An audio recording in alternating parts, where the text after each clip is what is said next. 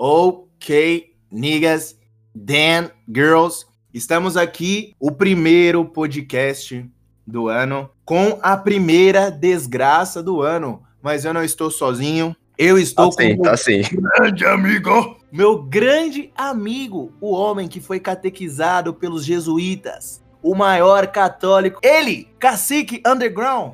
Muito corno, muito corno, meu Deus. Sim, José de Anchieta, meu herói. Tá. É... é, já começando o ano naquele pique, as gloriosas praias de Ipanema do nosso grande réu de janeiro.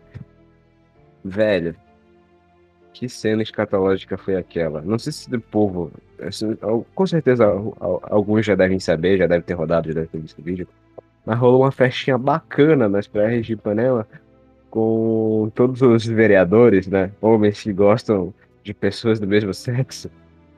E estavam todos eles lá numa roda, uns brincando uns com os outros, cada um brincando com o jogo do pão.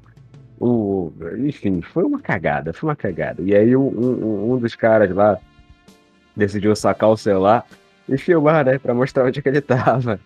E eu acho que dessa sacanagem de mostrar onde ele tava, ele- ele- ele- o vídeo foi vazando, né? E como todo bom vídeo, uma hora ele cai no grupo da família. Cara, é, foi tenso. Foi tenso porque tinha muito viado lá.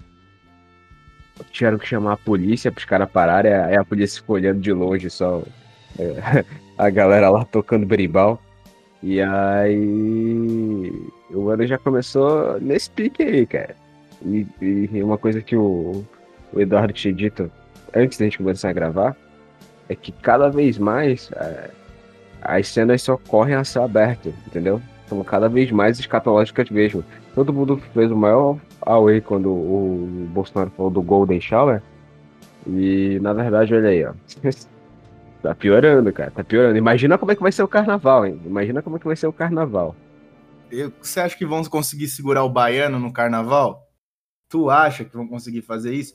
Eu mandei um vídeo pro meu queridíssimo monarque, o homem que bate tambor na Bahia, da- de uma mulher reclamando que o, o carnaval baiano tinha virado uma manifestação homossexual. Era, era uma festa gay. É uma festa gay a céu aberto. O cara aí mostra um cara gravando lá uma coisa inusitada. Olha só, um casal hétero.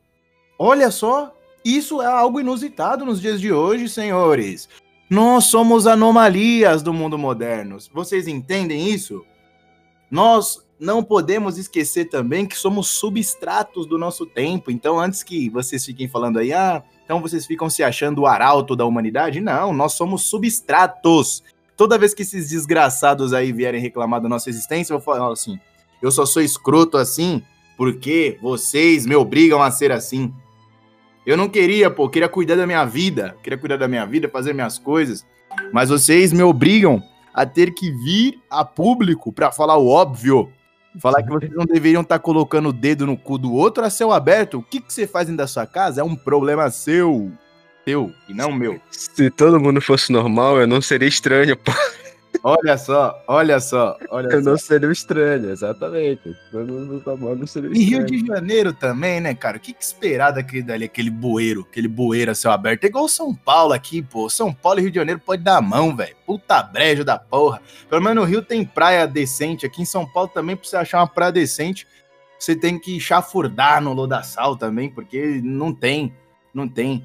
Então é, é o que a gente sempre fala aqui, as metrópoles, velho, tudo uma grande desgraça. As metrópoles são uma desgraça. Olha como São Paulo cresceu, tudo desorganizada aquilo, um dia o Rio de Janeiro e São Paulo pode ter sido uma cidade boa, na década de 50, 60, e de lá pra cá, meu filho, é só desorganização e promiscuidade, é, e aqueles que falarem assim, ah, os caras já começam um ano reclamando da vida e não sei o quê, meu filho, estranho quando as pessoas começarem a não reclamar, porque é um sinal que elas já estão aceitando o inaceitável.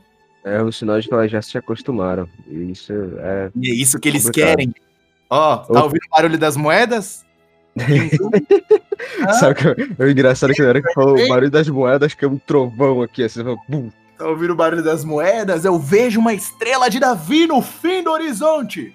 Eu imagino o Davi muito pistola com, com, com o povo eleito, tá ligado? Fala, Davi lá do céu olhando assim, mano, eu vou arrebentar vocês na porrada. Pô, Mas depois a gente tem que investigar essa história aí.